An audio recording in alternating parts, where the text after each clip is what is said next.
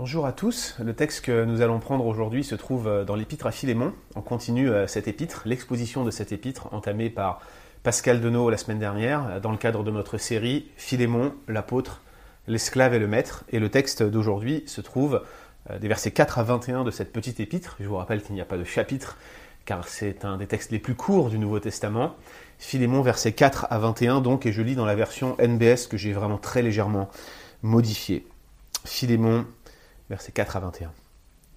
Je rends grâce à mon Dieu toujours en faisant mention de toi dans mes prières, car j'entends parler de l'amour et de la foi dont tu fais preuve envers le Seigneur Jésus et pour tous les saints. Que ta participation à la foi soit agissante par la connaissance de tout ce qui est bon en nous pour le Christ. J'ai eu en effet beaucoup de joie et d'encouragement à cause de ton amour, car par toi, mon frère, le cœur des saints a été tranquillisé. C'est pourquoi, bien que j'ai dans le Christ une grande assurance pour te prescrire ce qui convient, j'aime mieux te supplier au nom de l'amour, tel que je suis moi, Paul, un vieillard et de plus maintenant un prisonnier de Jésus-Christ. Je te supplie pour mon enfant que j'ai engendré en prison, Onésime. Autrefois il t'a été inutile, mais maintenant il est bien utile et à toi et à moi. Je te le renvoie, lui qui est une partie de moi-même, moi, j'aurais souhaité le retenir auprès de moi pour qu'il me serve à ta place, tant que je suis en prison pour la bonne nouvelle. Mais je n'ai rien voulu faire sans ton avis, pour que ton bienfait n'ait pas l'air forcé, mais qu'il soit volontaire. Peut-être en effet a-t-il été séparé de toi pour un temps, afin que tu le retrouves pour toujours, non plus comme un esclave, mais ce qui est mieux qu'un esclave comme un frère bien-aimé. Il l'est tout particulièrement pour moi, combien plus le sera-t-il pour toi, et dans la chair, et dans le Seigneur? Si donc tu me tiens pour ton compagnon, accueille-le comme si c'était moi. S'il t'a fait du tort ou s'il te doit quelque chose, mets-le sur mon compte. Moi, Paul, je t'écris de ma propre main, je te rembourserai moi-même pour ne pas dire que tu te dois toi-même à moi. Oui, mon frère, rends-moi ce service à moi dans le Seigneur. Tranquillise mon cœur dans le Christ. Paul, euh, qui écrit donc ces lettres de sa propre main, nous dit-il, alors qu'il utilisait d'habitude ce qu'on appelle des amanuensis, si vous n'avez jamais été familier du terme, c'est l'appellation technique des écrivains publics qui servaient de scribes le plus souvent pour les lettres du Nouveau Testament. Donc c'est une lettre euh, extrêmement personnelle. Et avant que nous discutions de ces quelques versets, je vous propose que nous puissions prier ensemble. Seigneur, je te rends grâce pour ta parole et, pour ce texte que tu nous donnes encore une fois aujourd'hui de pouvoir contempler de voir comment l'exemple de Paul, qui, se présente lui-même comme un modèle à l'imitation de Christ et qui nous dit voilà ce que vous devriez faire pour imiter Christ. Seigneur, que ça puisse porter des fruits dans nos vies et que ce texte puisse nous montrer la profonde vertu qu'est le pardon, ce à quoi tu nous appelles non pas simplement parce qu'il faut le faire, mais parce que c'est bon, c'est agréable à tes yeux et surtout, Seigneur, ça peut nous rendre parfaitement heureux. Merci parce que l'Église est une communauté de gens pardonnés et rachetés et je te prie, Seigneur, pour que nous puissions, quelles que soient nos catégories sociales, accepter le plein pardon que tu offres en Jésus-Christ, le plein pardon que tu donnes par ta grâce. Amen. Alors, euh, cet épître, euh, vous l'avez probablement vu la semaine dernière, nous l'avons introduite avec Pascal, et pour rappeler très brièvement ce que Pascal vous a exposé euh, en détail, Paul est en prison à Rome, euh, c'est ce qu'on appelle euh, les épîtres de prison qui ont été écrites à cette période, probablement euh, dans toute cette séquence qui débute, que l'on voit à la fin du chapitre 28 du livre des Actes, où, Paul arrive à Rome, il a dû y rester assez longtemps avant d'être libéré. Il a écrit un certain nombre d'épîtres pendant cette période, surtout pour les églises qui se trouvaient dans la région d'Éphèse, de Colosse et des autres. On sait que Philémon était de, l'église de Colosse et puis avait une église dans sa propre maison. Et alors que Paul est à Rome, probablement vers la fin de son emprisonnement, on voit au verset 21 qu'il y avait des plans de voyage, qu'il allait être libéré bientôt, en tout cas il s'y attendait, eh bien il écrit un certain nombre d'ouvrages, un certain nombre plutôt de lettres, et euh, celle-ci est extrêmement personnelle, c'est ce qu'on appelle euh, une épître pastorale, c'est une épître qui est dirigée vers une personne en particulier, d'où l'appellation pastorale, par opposition aux lettres générales qui sont d'habitude écrites à des églises. Alors les circonstances, c'est que Onésime, un esclave, a fui loin euh, de son maître Philémon, un maître qui pourtant est bienveillant et plein d'amour, c'est ce qu'on voit euh, en tout cas dans l'action de grâce que donne Paul à partir du verset 4, et on sait euh, que cet esclave avait fui, c'était courant dans la Rome antique, Pourtant, la condition des esclaves euh, dans l'Empire romain de l'époque n'était pas aussi dramatique. Je ne suis pas en train de dire que c'était de tout repos, hein. on n'était pas dans le progrès tel qu'il est vécu aujourd'hui dans le monde occidental, par exemple, mais leur condition n'était pas aussi dramatique, par exemple, que celle euh, des, esclaves d'Afrique subsaharienne euh, qui ont subi toute cette traite-là euh, au 18e, 19e siècle notamment, où, c'était vraiment intense ce qui se passait dans ces pays et comment on, déplaçait ces peuples de manière absolument cruelle en les emmenant pour servir de manière servile des peuples qui n'avaient aucune moralité, en les déracinant de la sorte. Euh, l'esclavage, en fait, quand on y pense, nous autres euh, occidentaux, et, quand je dis occidentaux, c'est au sens large, c'est-à-dire personnes qui habitent dans le monde occidental, on regarde l'esclavage souvent sous la forme de, ce prisme, en regardant la, traite des Africains subsahariens au 19e, 18e siècle comme étant la norme de l'esclavage, mais c'est pas vraiment l'esclavage tel qu'il était vécu à Rome. À vrai dire, la condition des esclaves au 1er siècle après Jésus-Christ était souvent meilleure que celle des personnes libres et employées à la journée qui n'avaient pas de garantie de salaire, tandis qu'être esclave, eh bien, ça, euh, souvent, ça permettait d'avoir une subsistance quasiment assurée euh, dans euh, le monde du 1er siècle. Et donc, être esclave et fuir devant son maître, comme l'avait fait Onésime avec Philémon, c'était puni par la loi romaine, donc déjà Onésime était coupable, mais en plus de cela, on sait qu'il avait sans doute dérobé de l'argent à son maître, c'est ce qu'on voit au verset 19, lorsque Paul se propose de rembourser ce que Onésime pourrait éventuellement devoir à Philémon. Par le biais d'une providence qui ne nous est pas détaillée, on sait que Onésime est rentré en contact avec Paul à Rome alors qu'il était en prison. Et être au contact de l'apôtre a été extrêmement bénéfique pour Onésime qui a entendu le message de l'Évangile, qui l'a accepté, qui a placé sa confiance en Jésus-Christ, qui a vécu cette grâce de Dieu, cette régénération, cette nouvelle naissance, qui a fait de lui une nouvelle créature. Il a eu ses péchés pardonnés, l'assurance de la vie éternelle, cette place réservée pour lui dans les cieux. Il l'a su, il l'a acquis par la foi. Bref, il a vécu ce que les chrétiens appellent ni plus ni moins que la conversion. Et Onésime n'a pas été seulement amené au Seigneur par Paul, apparemment Paul a eu aussi euh, une fonction de, euh, mentor ou, de maître en quelque sorte en faisant d'Onésime un disciple. Et on voit qu'Onésime au verset 13 euh, était au service de l'apôtre Paul et qu'il l'a servi pendant un temps suffisamment significatif pour que Paul puisse parler de son utilité pour lui. Oui, mais voilà, la situation d'Onésime n'était pas réglée. Euh, il appartient toujours à Philémon. Philémon a toujours des droits légaux sur lui. Et puis, il y a toujours ce contentieux d'argent volé qui n'est pas réglé. Et Paul ne peut pas se, satisfaire de cette situation. Ce qu'il va faire, donc, c'est de le renvoyer vers Philémon, probablement avec cette lettre, euh, pour lui demander de l'accueillir avec un plein pardon, comme un frère en Christ. Et les versets 4 à 20 que nous venons de lire sont un véritable plaidoyer de la part de, Paul pour que Philémon reçoive Onésime. Je pense qu'on peut légitimement parler ici de médiation, voire d'intercession pour de la part de l'apôtre, qui écrit en fait avec beaucoup de précaution, beaucoup de respect. Euh, on, pourrait y lire, si on se déconnecte du contexte historique et si on ne regarde pas comment cette lettre est, est réellement écrite, peut-être une forme d'insistance, certains voudraient y voir une forme de manipulation, mais c'est absolument pas le cas. En fait, c'est cette retenue de l'apôtre qui nous montre qu'il ne veut pas commander à Philémon ce qu'il est en train de lui écrire, mais qu'il voudrait que Philémon le fasse volontairement, comme quelque chose de cohérent, de logique, de pleinement en accord avec la foi chrétienne. Et à travers son plaidoyer, un plaidoyer pour le pardon en quelque sorte, Paul veut souligner deux éléments importants. Premièrement, le caractère de celui qui pardonne, et deuxièmement, les actes de celui qui pardonne. Et si donc vous vous demandez comment pardonner, eh bien ce que je vous propose, c'est que nous regardions ce que Paul, en quelque sorte, donne comme conseil à Philémon. Comment pardonner donc? Voici l'exemple de Philémon tel que Paul lui propose d'agir. Et la première chose qu'on va regarder ensemble, c'est le caractère de celui qui pardonne. Première chose donc, le caractère de celui qui pardonne. Mais avant peut-être de vous expliquer et de détailler ce caractère attendu d'une personne qui pardonnerait comme Christ a pardonné, je pense qu'il est important que, je vous rappelle euh, le rôle des prières d'intercession que l'on retrouve au début des lettres de Paul. À vrai dire, ces, prières d'intercession, vous allez les retrouver un peu partout dans les lettres de Paul. Elles en sont toutes émaillées, y compris les épîtres pastorales. C'était un style particulier que Paul avait emprunté à ce qu'on appelle la forme épistolaire euh, grecque. Euh, et romaine d'ailleurs. Euh, à l'époque, il y avait des conventions pour écrire des lettres, comme on en a aujourd'hui. Hein. je vous prie d'agréer Madame, Monsieur.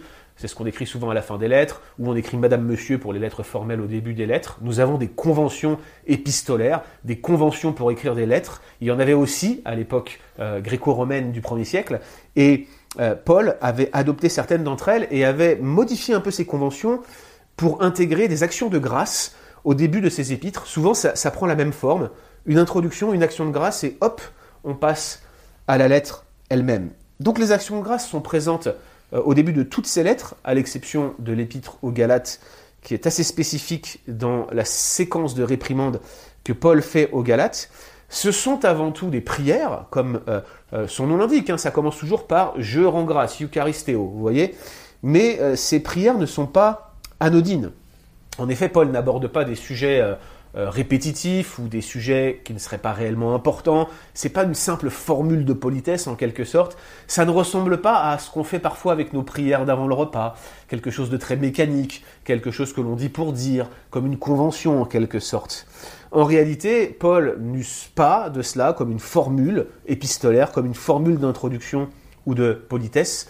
En réalité, ce que Paul fait, c'est une action de grâce particulièrement intentionnelle et il y mentionne des sujets extrêmement importants pour ses destinataires et qui vont contenir quasiment tout le temps, je vois une seule exception, mais quasiment tout le temps, et ici en particulier, des informations capitales quant au sujet qu'il veut adresser dans son épître. Et ici, vous allez voir, cette relation est particulièrement importante. Alors ici, euh, l'action de grâce de Paul, elle se retrouve des versets 4 à 7, et elle souligne un certain nombre de points profondément important. Premier point que cela soulève, c'est que Philémon est un homme au caractère particulièrement admirable. Et si vous regardez bien, dès le verset 4, lorsque Paul dit ⁇ Je rends grâce à mon Dieu toujours en faisant mention de toi dans mes prières ⁇ et verset 5, car j'entends parler de l'amour et de la foi dont tu fais preuve envers le Seigneur Jésus et envers tous les saints, cette phrase ne doit certainement pas vous égarer par rapport au fait que Paul avait appris quelque chose ou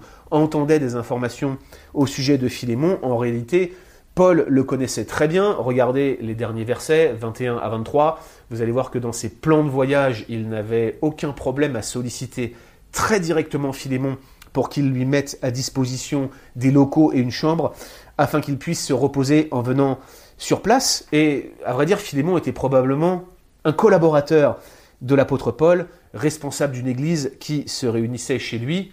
Ce que je suis en train de vous dire, c'est que Paul avait en Philémon un homme de confiance qu'il connaissait bien.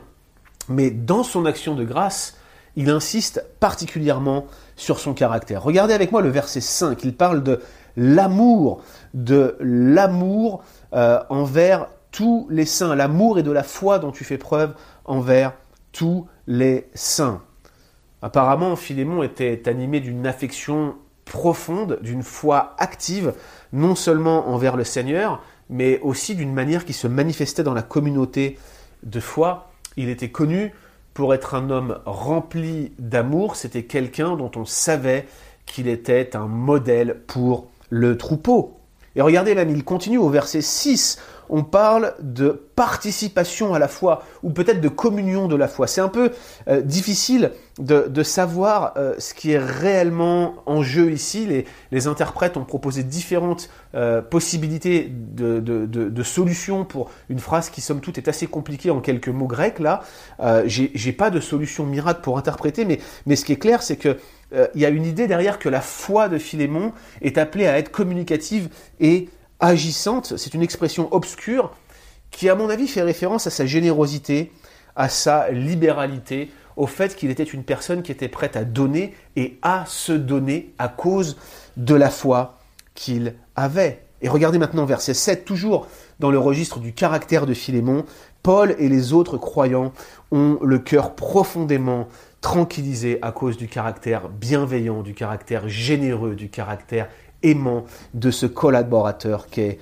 Philémon, un homme plein d'amour, un homme exemplaire. Clairement, on a affaire à une personne ici qui n'est pas dans une situation d'endurcissement, qui n'est pas dans une situation de refus de pardonner, par exemple, qui est un modèle pour le troupeau, il n'est pas un cas de discipline d'église, il est un responsable bien connu, bien aimé, bienveillant, bref, Philémon, un homme de bien, un homme au caractère chrétien admirable.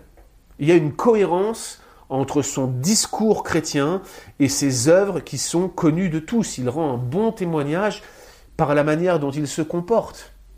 Et je vais vous confesser un truc alors que je préparais ce sermon, j'ai repensé comme un flashback à une époque où je travaillais pour une grande entreprise nationale euh, en France. C'était l'un de mes premiers postes de responsabilité. J'étais relativement jeune, jeune chrétien et jeune tout court.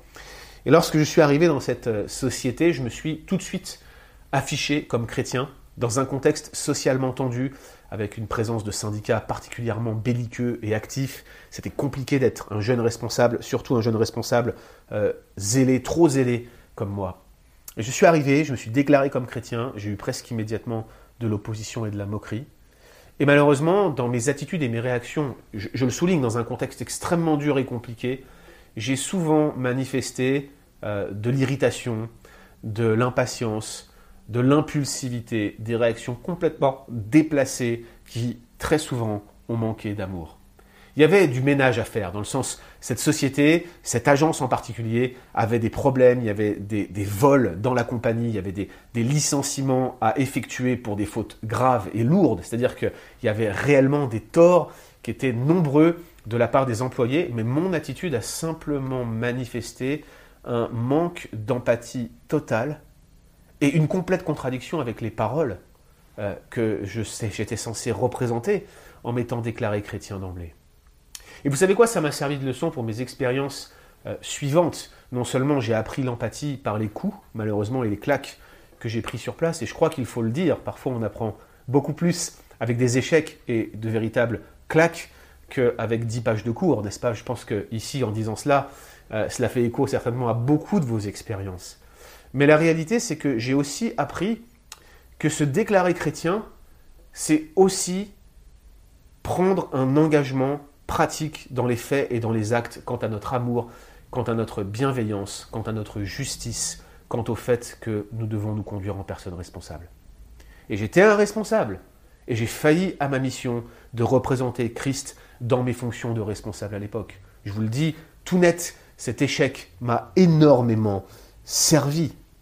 Mais à contrario, en opposition avec ce que je vous décris d'expérience de responsable en étant plus jeune, vous regardez une personne mature comme Philémon, dont le christianisme était connu non seulement en parole, mais également par ses œuvres, pas simplement un effort quotidien qu'il faisait, on connaissait son caractère affiné et sanctifié par le Seigneur, et c'est ce que Paul souligne dès son action de grâce. Philémon est un chrétien, on le sait parce qu'il le dit, Philémon est un chrétien, on le sait parce qu'il le vit, c'est un homme de bien, c'est un chrétien mature, c'est un leader et un modèle du troupeau dans l'Église, bref, Philémon, un homme au caractère chrétien admirable.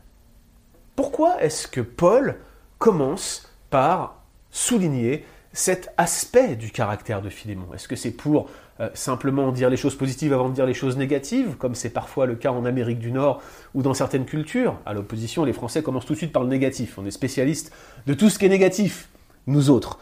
Mais à mon avis, il y a quelque chose de plus que simplement l'encouragement de Philémon. Paul ici entend fonder sa demande fonder sa requête, fonder sa médiation sur le caractère de Philémon. Et si vous regardez bien ce qui se passe au verset 8, après avoir conclu cette action de grâce typique de ces lettres, il dit C'est pourquoi? C'est pourquoi, bien que j'ai dans le Christ une grande assurance pour te prescrire ce qui convient, j'aime mieux te supplier au nom de l'amour, tel que je suis, moi, Paul, un vieillard et de plus maintenant un prisonnier de Christ. Paul est en train de présenter sa requête comme une supplication. C'est le mot. Il supplie Philémon. Il aurait tous les droits de la présenter comme un ordre, dit-il, et il sait qu'en tant que chrétien, Philémon doit pardonner, il sait qu'il est apôtre, qu'il a toute autorité pour prescrire quelque chose à Philémon, mais il ne veut pas utiliser son autorité, il ne veut pas utiliser l'impériosité des commandements de Jésus, comme Matthieu 6,15, si vous ne pardonnez pas aux hommes leurs offenses, Dieu non plus ne vous pardonnera pas vos offenses. Paul pourrait avoir invoqué ce verset. Paul pourrait avoir invoqué son autorité, mais Paul connaît le caractère de Philémon et l'œuvre de l'Esprit dans la vie et dans le caractère de Philémon. Il sait que c'est ça qui produit l'amour dont Philémon fait preuve dans l'Église, cet amour de Dieu qui est répandu dans nos cœurs par le Saint-Esprit dont Paul parle dans Romains chapitre 5. Et Paul dit, un tel homme, avec un tel caractère, ne peut refuser de pardonner par conséquent, je fonderai ma requête, ma supplication sur son caractère même. En quelque sorte, ce que Paul est en train de dire, c'est à cause de ce que je connais de toi, à cause de cet amour, à cause de ta foi agissante, parce que tu es un modèle de chrétien authentique pour beaucoup, je te supplie d'agir en cohérence, je te supplie de pardonner Onésime, ton esclave, mon frère. La demande de Paul se forge sur le caractère de Philémon, et cela nous éclaire sur ce caractère d'amour, de foi, de compassion, d'empathie, de générosité, qui est la marque de celui qui pardonne. C'est ce tel caractère, frères et sœurs, que nous sommes appelés à cultiver si nous voulons promouvoir le pardon dans l'Église. Nous avons donc vu le caractère de celui qui pardonne. Mais, chers amis, pardonner n'est pas qu'une affaire de caractère, Pardonner n'est pas non plus qu'une histoire de parole, pardonner est avant tout une histoire d'action, d'acte. Et c'est ce que Paul souligne dans quasiment l'ensemble de son plaidoyer. Il décrit une série d'actions, d'actes, qui sont caractéristiques de celui qui pardonne. Et c'est ce que nous regardons maintenant, les actes de celui qui pardonne. Les actes de celui qui pardonne. Et à la lecture de ce plaidoyer, des versets 8 euh, à 20, il est clair que Paul ne s'attend pas à ce que Philémon soit simplement bien disposé, il l'appelle à l'action, et j'ai relevé au moins quatre types d'actions qui sont attendues de Philémon de la part de l'apôtre Paul pour que le pardon que Philémon accordera à Onésime soit non seulement authentique, mais en plus absolu et total. Premier faisceau d'action, que Paul demande à Philémon, c'est qu'il travaille sur son cœur, qu'il travaille sur son cœur. Et donc nous l'avons dit, Paul euh, n'impose rien à Philémon, il ne lui commande pas quelque chose, bien qu'il aurait toute autorité pour le faire, il le rappelle à deux ou trois reprises qu'il pourrait le faire, et peut-être que si Philémon avait refusé, il l'aurait fait, mais il sait qu'il n'aura pas à le faire parce qu'il lui demande d'agir selon ce que l'amour chrétien enseigne. Verset 9. J'aime mieux te supplier au nom de l'amour. Verset 14 maintenant. Je n'ai rien voulu faire sans ton avis pour que ton bienfait n'ait pas l'air forcé, mais qu'il soit volontaire. Ce que Paul veut, c'est que le que Philémon accordera à Onésime vienne du cœur, qu'il soit volontaire et non contraint, qu'il soit en quelque sorte la démonstration concrète de ce caractère chrétien qu'il a si bien souligné dans son action de grâce et qui était montré en exemple chez Philémon. Ce que Paul voulait, c'est que cette lutte quotidienne, ce combat de tous les jours pour la piété, pour la sanctification que menait Philémon, Paul voulait le voir dans le plein pardon qu'il allait accorder à Onésime. Et c'est la première chose que l'on voit. Si vous vous demandez comment est-ce que je peux pardonner concrètement, chers amis, celui qui pardonne, c'est celui qui travaille sur son cœur. Et ici, clairement, Philémon avait un caractère qui était bien disposé au pardon, mais ce caractère était le fruit d'une maturité profonde, d'une marche avec le Seigneur, d'une vie de sanctification, la marque d'un homme qui garde son cœur plus que toute autre chose, car il sait que de lui viennent les sources de la vie. Philémon était un tel homme, un homme qui travaillait sur son cœur, et vous ne pouvez pas prétendre avoir pardonné si au quotidien vous ne faites pas mourir toute racine d'amertume, toute racine de réaction implacable dans votre cœur. Chers amis, notre cœur est particulièrement disposé à être implacable envers ceux qui ne font pas exactement comme on aurait vu les choses, envers ceux qui pêchent même des mêmes péchés que nous. Souvent nous sommes plus prompts à juger qu'à pardonner, souvent nous sommes plus prompts à condamner qu'à faire preuve d'empathie. Vous le savez aussi bien que moi, certains sont mieux disposés que d'autres, mais nous avons cette propension naturelle à pointer du doigt ceux qui ne sont pas comme nous l'aurions entendu. Je me rappelle euh, étant jeune chrétien, combien c'était un sujet difficile pour moi. Je voyais des réactions qui me qui m'irritaient particulièrement profondément dans l'Église. J'étais choqué à bien des égards de, choses qui, me paraissaient incroyables, déplorables et qui ne méritaient même pas d'être qualifiées de chrétiennes. Notamment euh, au tout début de ma vie chrétienne, euh, j'avais un pasteur qui faisait très bien son travail, je dois le dire, mais certaines de ses petites réactions m'irritaient ici et là, et je me souviens d'avoir cultivé contre lui une haine profonde. Frères et sœurs, je dois vous le dire, j'étais pire sur les sujets même que je reprochais à ce pasteur, pire que lui. J'aurais pu faire mon introspection dix fois, cent fois, je me serais trouvé coupable dix mille fois plus que lui. Mais la réalité, c'est que je cultivais une haine profonde. Parfois, des journées entières, je me voyais en train de le frapper, chers amis.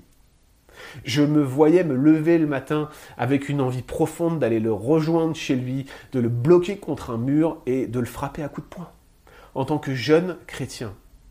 Et vous savez quoi, ces pensées aujourd'hui sont derrière moi depuis longtemps, depuis des années, mais rien que d'y repenser, la honte me saisit alors que je le confesse en quelque sorte devant vous, devant une caméra, mais je sais que vous êtes là en train de regarder. Je sais que, que le Seigneur a travaillé dans ma vie à ce sujet-là. Et laissez-moi vous dire comment il a travaillé dans ma vie alors que j'étais pris d'une profonde culpabilité au sujet de cette violence intérieure. Et, croyez-moi, j'étais capable d'être violent dans les faits, je l'avais prouvé dans ma vie passée, et par la grâce de Dieu, je n'ai fait preuve d'aucun acte de violence depuis ma conversion, en tout cas de violence physique, de ce que je me souviens, en tout cas en 13-14 ans de vie chrétienne, mais il est évident que j'étais capable, c'était hypothétiquement possible qu'un jour je passe à l'acte en cultivant de telles pensées.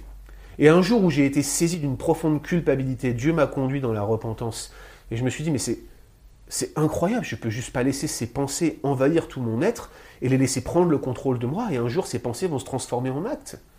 Et je me suis demandé, mais qu'est-ce que je peux faire? Ces pensées m'obsèdent, à un point tel qu'on dirait qu'elles viennent d'en dehors de moi. Des pensées de violence, des pensées de réaction, sur des choses que je commets moi-même. Comment est-ce que je peux faire preuve d'autant de dureté? Alors je me suis mis à genoux devant Dieu, et j'ai prié, chers amis. Et je lui ai dit, Seigneur, je ne comprends pas ce qui m'arrive, je voudrais que tu me pardonnes, je voudrais que tu me délivres, je voudrais ne plus avoir ces pensées de violence. Et au fur et à mesure que ces pensées euh, dans mon cœur prenaient de plus en plus de poids et qu'elles s'opposaient à ce que je voulais faire en priant, le Seigneur m'a vraiment conduit à prier spécifiquement pour la personne que je voulais frapper. Et chaque matin, je me suis levé en priant pour lui. J'étais devenu intentionnel dans ma prière, j'ai commencé à lister des sujets de prière, et je me suis discipliné à me lever le matin à prier pour cet homme. À tel point qu'à un moment donné, dès que ça n'allait pas, et dès que je pensais du mal ou un embryon euh, de mauvaise pensée ou d'amertume pouvait gagner mon cœur, qu'est-ce que je faisais? Ben, Je me mettais à prier pour lui. C'était presque devenu automatique, comme de la respiration. Et chers amis, c'était avec beaucoup de honte que je le faisais, et j'ai encore très honte alors que je vous le partage, mais au travers de ces exemples de prière, Dieu m'a conduit à abandonner ces pensées qui, après coup, euh, m'ont même paru comme étant extérieures à moi, comme si le diable me soufflait à l'oreille pour me conduire à faire le mal. Seigneur m'a délivré de cela. Il m'a délivré en priant pour cet homme par l'exercice de la piété. Et je me souviens de ces temps, la prière n'était pas du tout pour moi comme un fardeau ou comme une chose à faire. Je voulais simplement dire à mon Dieu, ça va pas Seigneur. Papa, aide-moi. Comme on pourrait le dire à son Père terrestre. Et le Seigneur m'a secouru. Le Seigneur a travaillé mon cœur. Et ceux qui me connaissent dans l'intimité savent que j'ai une propension naturelle à l'impulsivité, mais Dieu travaille, Dieu transforme, Dieu change, Dieu affine, Dieu nous rend capable de pardonner par son esprit, c'est l'objectif ultime. Et si vous voyez le moindre obstacle dans votre cœur, vous êtes appelé à travailler dessus, mettez-vous à genoux devant Dieu, allez parler à un frère ou une sœur de confiance, venez parler avec vos pasteurs, mais ne laissez pas votre cœur sombrer dans l'amertume. Vous ne pouvez pas cultiver un esprit implacable et prétendre pardonner dans les faits. Vous ne pouvez tout simplement pas faire cela. celui qui pardonne commencera en tout premier lieu par une série d'actes qui consisteront à travailler sur son cœur. Deuxième chose que Paul demande à Philémon, il lui demande de remettre la dette. Il lui demande de remettre la dette d'Onésime. Frères et sœurs, au cas où vous ne le saviez pas, le pardon ne consiste pas simplement à dire je te pardonne. Et c'est là un aspect important, central de l'acte du pardon. L'offensé remet la dette à l'offenseur.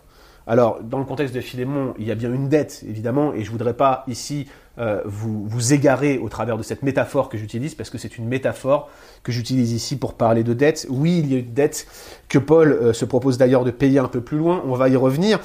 Mais de manière générale, dans le Nouveau Testament, euh, la, notion de pardon, la notion d'offense, la notion de remise de l'offense est systématiquement exprimée dans un langage financier, un langage de dette. Deux exemples hein, pour vous éclairer sans aller trop loin dans ce sujet-là. Je vous renvoie vers la série qu'on avait fait euh, à l'Église réformée baptiste de la Trinité qui s'intitule L'oubli du pardon. Vous allez sur le site leboncombat.fr, vous cliquez sur les prédications, c'est en haut à droite, hein, c'est dans l'onglet si vous êtes sur un ordinateur. Vous cliquez sur la série L'oubli du pardon, vous avez neuf prédications euh, qui sont un petit peu une certaine théologie biblique qui survole la théologie du pardon. On avait donc abordé en détail ce sujet-là. Je, le dis brièvement. Un exemple, le, mot utilisé pour parler d'offense, pour pardonner les offenses, par exemple dans la prière du Notre Père, c'est le mot opheleima, qui est donc un langage de dette. C'est une dette, une opheleima, dans le Nouveau Testament. Et si vous voulez regarder l'une des paraboles les plus explicites qui décrit comment nous sommes appelés à pardonner, lisez simplement la parabole du roi qui voulait faire rendre compte à ses débiteurs en Matthieu 18. C'est clairement un langage euh, financier, un langage de business pour vous éclairer comment le pardon chrétien fonctionne. Donc la notion de dette est bien enracinée dans le Nouveau Testament, c'est à elle que je fais appel, et ce que Paul demande à Philémon, en substance, c'est d'abandonner les charges contre Onésime. Et cela implique, cela implique pour Philémon d'abandonner ses droits. Qu'est-ce que, je veux dire par là? Qu'est-ce qui arrivait à un esclave qui avait fui loin de son maître? Eh bien, il pouvait être emprisonné, il devait rembourser le manque à gagner qui aurait été produit par sa fuite s'il était ramené à son maître, des châtiments corporels étaient envisageables, et dans le cas de Philémon, il aurait dû rembourser la somme qu'il avait volée, peut-être que ça aurait été des années de travail, des années de travail pour lui, sans avoir à pouvoir toucher la nourriture nécessaire. Son maître aurait été en position d'abuser de lui profondément. Et ça aurait été absolument légal. Bref, en quelque sorte, Philémon aurait pu légitimement se faire justice, Philémon aurait pu se venger. Mais Paul lui dit, abandonne tes droits. Remets-lui la dette. Je te prie de l'accueillir comme tel. Paul lui demande de ne pas user de cette prérogative de justice parce que pardonner implique remettre la dette à l'offenseur. Rien n'indique au final qu'Onésime n'a jamais remboursé l'argent qu'il avait volé. D'ailleurs, c'est possible qu'il y ait eu une discussion là-dessus, une transaction. Et je ne crois pas que Paul demandait un blanc-seing pour Onésime de pouvoir faire ce qu'il voulait avec l'argent qu'il avait volé, par exemple. Mais ce que Paul demande à Philémon, c'est d'être prêt à abandonner la dette. Celui qui pardonne, chers amis, en quelque sorte, abandonne ses droits. Celui qui pardonne renonce à sa prérogative de se faire justice. Et en cela, ce pardon est absolument cohérent avec celui que Jésus nous a acquis à la croix. Il a lui-même été une victime propitiatoire pour nos péchés. Il a pris sur lui le châtiment que méritaient nos offenses, nos ophéleïmas, nos dettes envers Dieu. Il a effacé l'ardoise et nous pouvons nous présenter devant Dieu libres de tout paiement. La condamnation de nos actes, c'est lui qui l'a porté. C'est ainsi qu'il nous a pardonné. Il a pris sur lui le prix de l'offense. Pardonner implique toujours de prendre sur soi le prix de l'offense. Et c'est ni plus ni moins ce que Paul demande à Philémon. Troisième chose que Paul demande au Philémon, il lui demande d'accueillir Onésime qui revient à lui. Ou d'autres termes, il demande à l'offensé d'ouvrir grand la porte à l'offenseur qui revient à lui, d'être prêt à se réconcilier. Verset 17, si tu donc tu me tiens pour compagnon, accueille-le, mais ne l'accueille pas n'importe comment, accueille-le comme si c'était moi. Chers amis, il est facile d'adopter une forme de pardon qui consiste à dire je te pardonne, mais je ne veux plus entendre parler de toi. Moi-même, on me l'a déjà fait ce coup-là. Je me souviens moi-même avoir prononcé des phrases comme ça et m'en être repenti ensuite. Et je suis convaincu que vous avez tout un monde de situations où vous savez très bien que c'est ce que naturellement on a tendance à faire. Ok, je te pardonne, mais dégage. Vous connaissez cela. C'est du vécu, n'est-ce pas? Pardonner, chers amis, pardonner, ça implique à être prêt à restaurer. La relation pardonner implique à être prêt à se réconcilier. Pardonner implique donc d'accueillir celui qui nous a offensés. Bien sûr, il y a des exceptions à cela, mais ce sont des exceptions. Bien sûr, une femme battue, qui était battue tous les jours, une femme de, ce type, de ces situations-là, n'a pas à accueillir le mari violent qui viendrait en lui demandant pardon, même s'il effectuait une réparation. Il y, a, il, y a, une logique de protection ici. Bien sûr, dans les cas de pédophilie, on va pas ramener la personne qui a abusé d'un enfant près de l'enfant sous prétexte de pardon. Ça serait une erreur, ça serait une fausse conception de pardon, mais ce que je suis en train de vous dire, c'est que dans 99,9% des cas, vous ne pouvez pas séparer le pardon de son corollaire qui est la réconciliation. Celui qui pardonne doit être prêt à accueillir celui qui l'a offensé. Dans l'écrasante majorité des cas, le refus d'accueillir et de se réconcilier témoigne d'un esprit implacable, témoigne d'un esprit qui refuse de pardonner. Et frères et sœurs, il y a ici un avertissement très sérieux.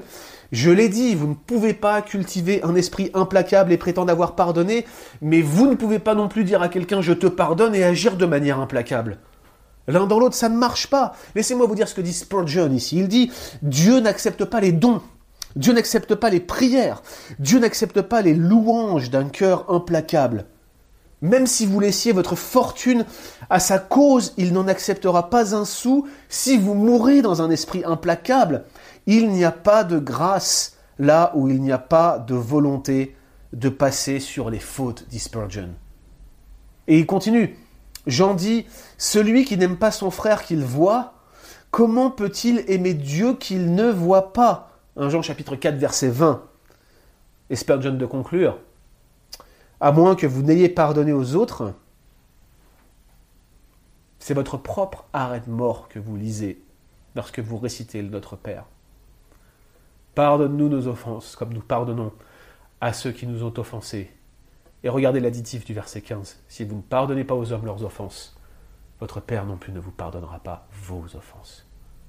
Oh, il y a un avertissement sérieux ici. Et si Philémon n'avait fait qu'exprimer son pardon à même s'il avait épongé sa dette, mais qu'il avait refusé de l'accueillir, eh bien, il n'aurait fait que démontrer son incapacité de pardonner, que ce soit par colère, que ce soit par aigreur, que ce soit pour amertume, il ne pouvait pas séparer son pardon d'un plein accueil de cet esclave qui s'était enfui. Celui qui pardonne, et c'est en marche normale le principe de base, celui qui pardonne est prêt à accueillir, celui qui pardonne accueille.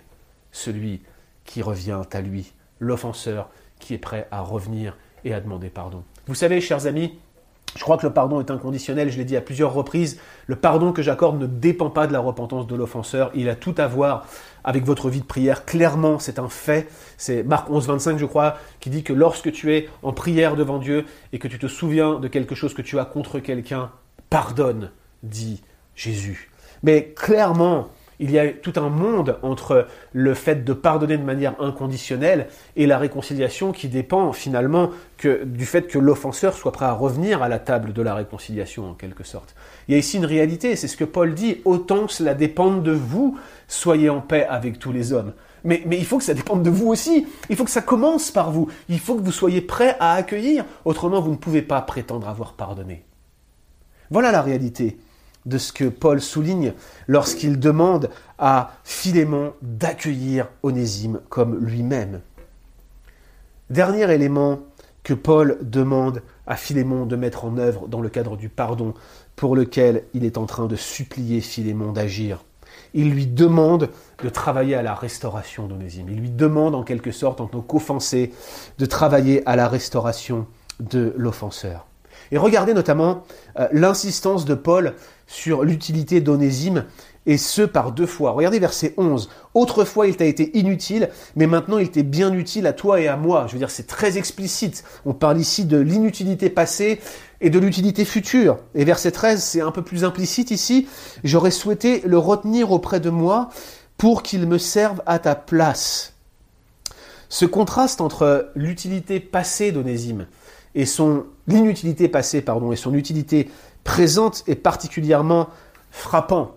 Certains spécialistes soulignent que, Onésime était probablement phrygien, un esclave phrygien, et figurez-vous qu'il y avait un certain nombre d'expressions proverbiales, un peu racistes, hein, il faut le dire, mais il y avait des expressions proverbiales connues au premier siècle à propos des esclaves phrygiens qui étaient en gros inutiles, fatigants, euh, pas fiables et qui étaient euh, généralement euh, propices à faire plus de mal que de bien dans leur service. Peut-être que Paul faisait référence à cela ici, à cette expression qui, pour nous occidentaux du XXIe siècle, nous paraît quand même un petit peu raciste contre les Phrygiens, il faut le dire. Mais le plus probable, c'est que Paul veut tout simplement jouer ici sur ce contraste entre l'avant et l'après. L'avant et l'après de la conversion d'Onésime. Je m'explique. À quoi c'est un esclave? Bah, Un esclave, ça sert à servir. Autrement dit, sa fonction même, c'est d'être utile. Mais ce que Paul est en train de dire à Philémon ici, c'est que même quand euh, cet esclave onésime était à son service, même quand il était censé lui être utile pour les tâches concrètes, en vrai, il n'avait pas atteint le niveau d'utilité qu'il a réellement aujourd'hui. Avant, il était peut-être utile pour ta maison, mais en vrai, il était inutile, lui dit Paul. Avant, il était peut-être à ton service pour les tâches quotidiennes, mais il était réellement inutile pour le royaume. Regarde cet homme maintenant. Il est né de nouveau. Il est régénéré. Il est pardonné par le Christ. Il est utile pour toi. Il est utile pour Dieu. C'est un vase d'honneur prêt à servir pour l'avancement du règne de Dieu. Il est utile. Maintenant en Christ, il l'est pleinement. Et n'oubliez pas, chers frères et sœurs, que Philémon était responsable d'une église de maison. En soi, de manière extrêmement pratique et concrète, voir Onésime revenir, c'était peut-être récupérer un serviteur qui aurait pu l'aider dans, dans, la, la, tâche que Philémon avait. C'était probablement un homme riche qui avait de nombreuses activités. Mais au-delà de cela, c'était avoir une personne qui se joindrait à l'église apparemment un serviteur formé par Paul, discipulé par le maître lui-même, et qui serait particulièrement utile à l'Église qui se réunissait dans la maison de Philémon. Ce que je suis en train de vous dire, c'est que Paul fait un véritable plaidoyer pour la restauration d'Onésime. Il veut voir Onésime dans le service et d'une manière ou d'une autre, le pardon que nous accordons, le moyen d'acquérir à l'accueil de l'offenseur qui se repent, est toujours un vecteur de le restaurer dans son utilité. Le pardon d'une manière ou d'une autre est toujours associé à une logique de restauration. Que ce soit le pardon qui soit interpersonnel, c'est-à-dire dans les histoires que vous pouvez avoir entre personnes, mais également dans les situations de discipline d'église. Lorsque nous mettons quelqu'un sous discipline dans l'Église, nous l'excluons en quelque sorte de la membriété, nous l'excommunions, nous l'excluons de la communion que constitue la scène où les chrétiens se rassemblent et la prennent ensemble. Mais lorsque nous pardonnons et que nous l'accueillons, nous le réintégrons, nous le restaurons dans la communion et par conséquent, nous le restaurons d'une certaine manière dans son utilité. Là encore, je ne cherche pas à rentrer dans des cas spécifiques. Il y a bien évidemment des, situations où tout n'est pas restaurable. Il y a des péchés qui, qui, ont un impact tellement incroyable et tellement grossier sur la société qui nous entoure ou sur l'Église que parfois il est nécessaire d'avoir un temps pour pouvoir restaurer progressivement et parfois il y aura des restaurations qui seront impossibles. Et vous le savez bien que d'un point de vue sociétal et d'un point de vue ecclésial, certains péchés ont un impact tellement grave que certains seront obligés, chers amis, d'avoir cette étiquette qui va être malheureusement estampillée pour le restant de leur vie. Mais en Dieu et en Christ, la restauration est possible et elle peut se vivre dès maintenant. Dès maintenant, frères et sœurs, et nos casseroles que nous traînons tous d'une manière ou d'une autre depuis des années peut-être, un jour Dieu les détachera et nous serons avec lui dans l'éternité par cette résurrection finale que nous attendons, il nous prendra avec lui, il essuiera toute larme de nos yeux, nos péchés, nos mauvaises actions, les choses secrètes même que nous avons gardées pour nous tellement nous avons honte. Il nous en délivrera une fois pour toutes, et toutes ces casseroles qui vous pendent aux pieds, il les coupera. Dans cette vie, le pardon est toujours synonyme de restauration, parfois pas de manière absolue, mais vous ne pouvez pas exclure l'un et l'autre. De même que vous ne pouvez pas dire à quelqu'un je te pardonne mais je ne veux plus te voir, vous ne pouvez pas dire à un croyant qui se repent, je te pardonne, mais reste assis là, ne parle pas et ne bouge pas. Ce n'est pas ainsi que le pardon biblique fonctionne. Ce n'est pas ainsi que le pardon biblique marche. Donc les actes de celui qui pardonne, nous les voyons dans les conseils que Paul dit à Philémon. Il travaille sur son cœur, il remet la dette, il accueille l'offenseur qu'il revient à lui, et il travaille à sa restauration, à la restauration de l'offenseur. Le caractère de celui qui pardonne, les actes de celui qui pardonne. Alors, chers frères et sœurs, alors que nous arrivons à la fin de cette prédication, l'application pour un tel sermon est très simple. À vrai dire, c'est du gâteau pour le prédicateur qui se présente devant vous, que ce soit en période de pandémie ou pas. L'application est simple. Y a-t-il quelqu'un, chers, chers, amis, chers frères et sœurs, y a-t-il quelqu'un à qui vous devez pardonner? Les paroles prudentes de Paul à Philémon ne vous convainquent-elles pas que vous aussi, peut-être, vous avez des éléments dans votre vie que vous devriez mettre en œuvre pour soit aller demander pardon à quelqu'un à qui vous avez fait du tort, soit exercer ce pardon de manière concrète, pleine et totale, sans vous laisser à nouveau vous être envahi par l'amertume ou les faux raisonnements qui vous empêchent d'exercer ce plein pardon chrétien que vous êtes appelé à exercer, mais que Paul plaide avec vous pour que vous puissiez accomplir maintenant. Colossiens 3.13, de même que Christ vous a pardonné, pardonnez vous aussi. Songez à toute la grandeur des péchés, l'amas qu'il vous a pardonné en lui. Pensez à la croix et tout ce qui a été cloué sur ce bois en ce jour. Et songez à la taille des offenses que quelqu'un a exercées contre vous. Quelle comparaison pouvez-vous avoir? Il n'y a aucune commune mesure entre le mal qu'on vous a fait et le mal que Christ a pris à la croix. Vous ne pouvez pas rester implacable lorsque vous considérez les choses sous cet angle. Mais peut-être vous êtes en paix. Peut-être vous n'avez pas de conflit particulier. Peut-être que Dieu vous a fait la grâce d'être en paix avec tous, autant bien sûr que, que cela dépende de vous vous avez tout de même une responsabilité, une belle responsabilité, celle de promouvoir le pardon dans l'Église. Et je crois que l'exemple de Paul ici, c'est exactement cela, c'est ce qu'il fait dans cet épître. Il intervient personnellement pour promouvoir le règlement d'une situation, pour promouvoir le pardon dans une situation particulièrement difficile qui avait, vous, le voyez, un impact légal à l'époque. Alors il faut avouer que, parfois ceux qui veulent amener euh, des partis en conflit à régler euh, leurs différends ou à la réconciliation euh, font parfois plus de mal que de bien. Il y a des initiatives fâcheuses en la matière et je dois vous le dire, ce n'est pas toujours indiqué de venir se mêler de querelles qui ne vous concernent pas. C'est d'ailleurs pour cela aussi, pour les situations de conflit dans l'Église, que, que Dieu veut établir des anciens, des diacres et des responsables dans l'Église, c'est pour qu'il puisse y avoir un consensus et un accompagnement de la part de responsables pour promouvoir le pardon dans l'Église. Et parfois, vous voulez vous, vous mêler de querelles qui ne vous concernent pas, et chers amis, vous ressemblez à, un éléphant dans un magasin de porcelaine. Vous, cassez tout par votre intervention. Il y a une sagesse, le, le règlement de conflit ne s'improvise pas. Mais peut-être que simplement considérer l'attitude de Paul dans cette lettre peut nous donner quelques conseils si nous nous sentons appelés, parfois, à intervenir, à exhorter et à encourager. Considérez donc son exemple. Notez à la fois son, empressement. Il est vraiment, il est impatient, il est empressé à ce que Philémon reçoive Onésime. Mais regardez en même temps la manière dont il s'efface. Regardez son langage. Je te supplie, je ne suis qu'un vieillard, je suis un prisonnier, je ne veux pas que ton bienfait ait l'air forcé.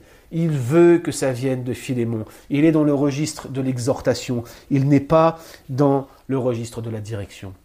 Chers amis, si vous vous sentez appelés à intervenir dans une situation de conflit entre des personnes, entre deux frères, entre deux sœurs, entre un frère et une sœur, bref, des situations qui s'enveniment, des racines d'amertume qui risqueraient d'infecter le corps de Christ, je vous conseille profondément de ne pas agir dans la précipitation, de, chercher conseil, d'impliquer vos responsables, de ne pas, de ne pas partir au quart de tour. C'est pas du tout ce que je recommande ici, mais voici quelques applications tirées de l'exemple de l'apôtre Paul. Premièrement, cette preuve de grâce. Souvenez-vous que vous aussi, vous êtes l'objet du pardon en Christ. Deuxièmement, ne soyez pas directif.